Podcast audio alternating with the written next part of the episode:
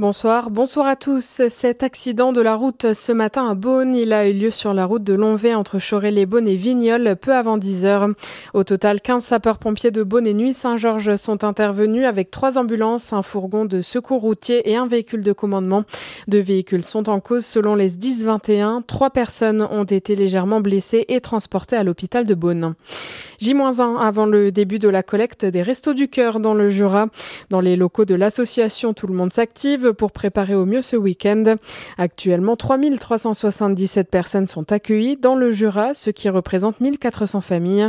Comme chaque année, certains produits sont à privilégier. Si vous souhaitez donner, pensez au sucre et au café.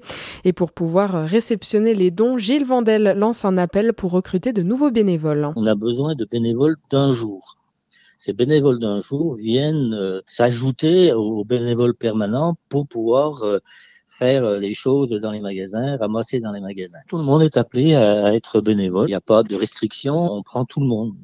Et selon ce que les gens veulent faire, on les met dans l'ambition qu'ils veulent faire. Et selon le nombre d'heures qu'ils veulent donner au resto du cœur, si c'est une heure, si c'est une journée, si c'est deux jours, voire même une semaine, on adapte les choses par rapport à, ce qu'ils demandent. L'année dernière, le volume des collectes s'est élevé à 48 470 kilos sur les trois jours pour le département. Cette année, l'objectif est d'atteindre la barre des 50 tonnes. Également dans votre actualité, une distribution d'aide humanitaire qui vire au cauchemar à Gaza. Plus de 100 Palestiniens ont été tués par balles ce matin et 700 autres ont été blessés.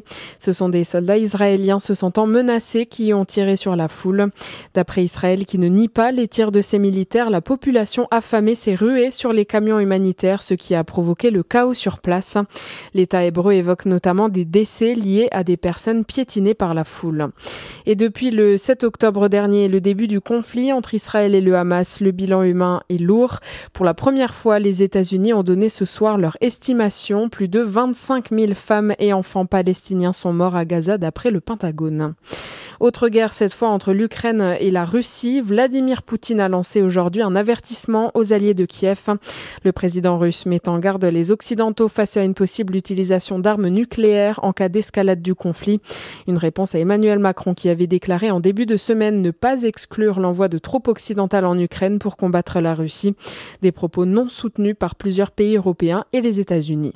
Emmanuel Macron qui a inauguré aujourd'hui le village olympique en Seine-Saint-Denis, un site qui accueillera les athlètes et les salariés de leur fédération durant les Jeux de Paris qui commencent en juillet.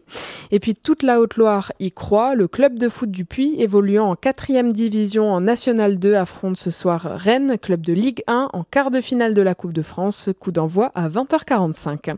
Bonne soirée sur Fréquence Plus.